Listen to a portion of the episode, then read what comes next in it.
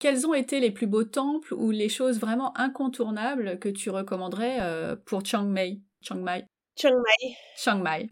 Enfin, je ne sais pas si j'ai vraiment le bon accent. On va dire comme ça. À Chiang Mai, il y a bon, il y a le centre, euh, le centre euh, qui est joli et qui en fait était euh, fortifié, qui forme un, carré et qui est vraiment, qui est, qui est vraiment joli. Mais c'est vrai que moi, ce que j'ai apprécié, c'est les, les, environs. Donc il y a, il y a deux choses, trois choses que vraiment qu'on a adoré. Donc la première, c'est le temple, un temple qui est dans la ville, dans le centre-ville de Chiang Mai, Wat Phra Sing, où on est allé par hasard puisqu'on a fait plusieurs temples dans la ville. Il est très beau, mais en plus de ça, quand on est entré, on a vu une, une pancarte Talk to the Monk. Et en fait, c'est un endroit monté par une association portée par un ancien moine qui a été moine pendant 20 ans et qui s'est dit en fait il y a un problème, les gens ne comprennent pas ce qu'on fait, quelles sont nos croyances, nos habitudes, quelle est même notre routine dans, la vie. Et donc il a monté une association où déjà il apprend à, aux moines à parler en anglais pour pouvoir parler avec des touristes et avec tout le monde.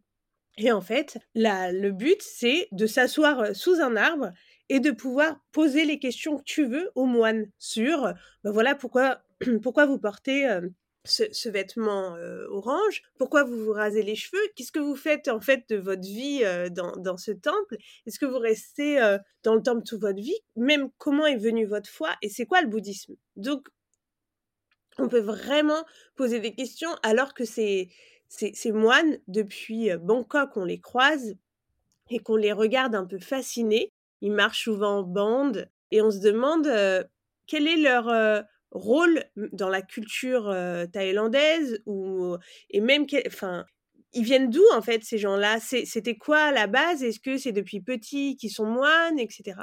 Et donc ce moment, même mes enfants étaient hyper fascinés. mon, mon, fils Zachary de 5 ans voulait être moine. Donc, je pense qu'il pensait que c'était un truc comme, tu vois, les Pokémon ou, un super-héros. Et du coup, on s'est posé sur ce banc. Mais oui, j'ai vu les photos.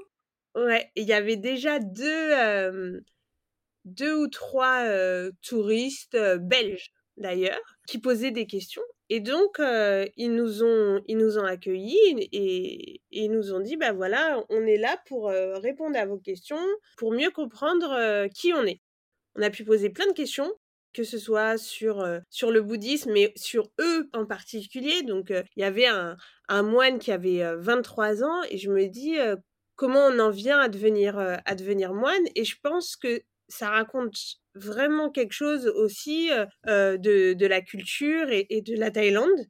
Et c'était un moment, en fait, hyper, hyper fort et hyper intéressant et où je me suis dit, bah voilà, c'est ça par exemple, c'est un moment qui dure une heure, mais c'est quelque chose qui va marquer, marquer notre voyage.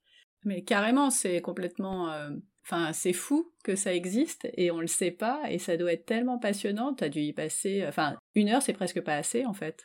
Ouais, bah on, ouais, on est resté une heure et demie, mais c'est et, et, même mon, mon, fils a dit ah non demain on peut revenir parce que c'était, c'était, vraiment. Et puis, je sais pas, voir ces gens où l'espace-temps, le temps n'est pas le même. Ils sont là, ils sont assis, ils vont rester assis toute la journée. Et en fait, justement, alors que nous, on est dans un, peu une course dans ce voyage, eux, ils sont là et avec une sérénité. et, ils sont paisibles, ils attendent qu'on vienne les voir pour poser des questions, ils ont leur temps. Ça nous a fait une, une pause et franchement, je me, Enfin, j'ai adoré, vraiment, c'était un moment très fort de, tout le voyage. Et ça, je le conseille, je le conseille véritablement parce que justement, en Thaïlande, comme je disais, les gens sont très gentils, mais ils ont souvent une attitude de haute, c'est-à-dire de haute par rapport à des Occidentaux qui vont venir. Et c'est difficile d'avoir plus d'échanges que des interactions, je dirais, ou commerciales ou de politesse. Alors que là, ça faisait du bien d'avoir une interaction vraiment hyper profonde, du coup, puisque spirituelle, religieuse, etc., et hyper sincère.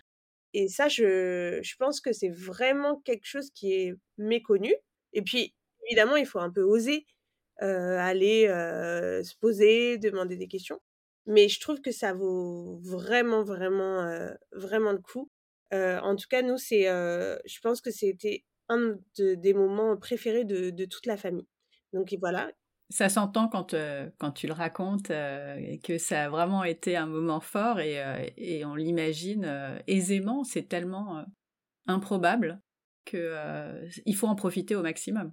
Ouais, et puis en fait, quand on réfléchit dans n'importe quel pays du monde, dans n'importe quelle culture, ces, ces gens de foi et qui souvent on, les voit comme des gens bah, enfermés dans leur temple, église, synagogue, etc. Et ben en fait, il y a un énorme mur entre eux et nous et on a très peu d'opportunités de leur parler véritablement comme on parlerait à n'importe qui. Et donc j'ai trouvé ça super et je me suis dit bah franchement, on devrait faire ça dans toutes les religions. Pas facile. voilà, donc ça c'était c'était la, première chose que je recommanderais à Chiang Mai et qui est d'ailleurs peu recommandée, enfin on n'en avait pas entendu parler en tout cas. la deuxième, c'est le temple qui s'appelle Doi Sutep et qui est en dehors de la ville et qui est sur une montagne, donc il faut monter monter beaucoup de, marches et, et, évidemment à pied avant de parvenir à, à ce temple sacré et il est surtout beau par rapport à sa situation, puisqu'il surplombe toute une forêt jungle.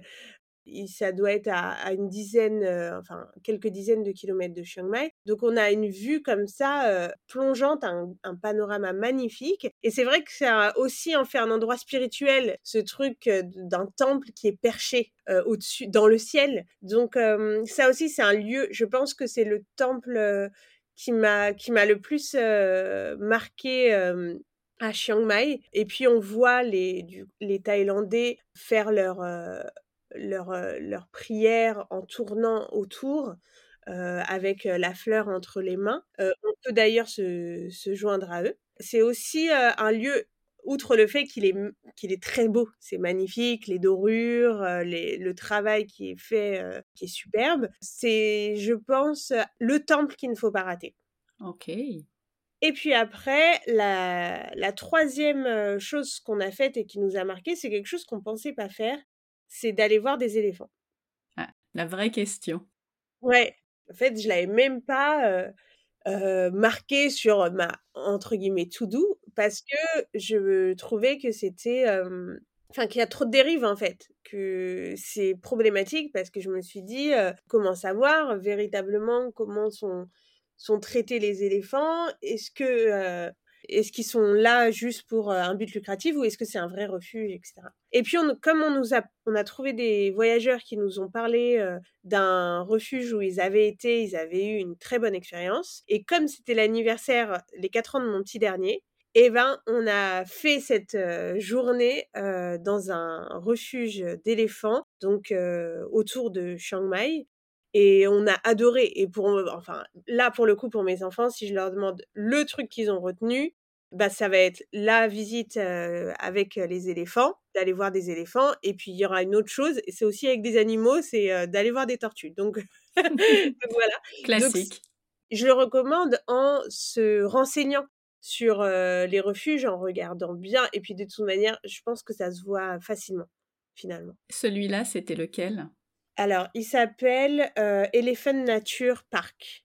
Et parce qu'évidemment, il y en a, il y en a beaucoup, beaucoup, beaucoup. J'imagine. Et du pire au, meilleur. Même si en Thaïlande, maintenant, on enchaîne, ça n'existe pas d'attacher les éléphants, c'est interdit depuis longtemps. Voilà les trois choses que je, que je recommanderais. Mais en tout cas, je pense que s'il y a une ville où il faut aller hors de Bangkok, pour moi, ça serait Chiang Mai.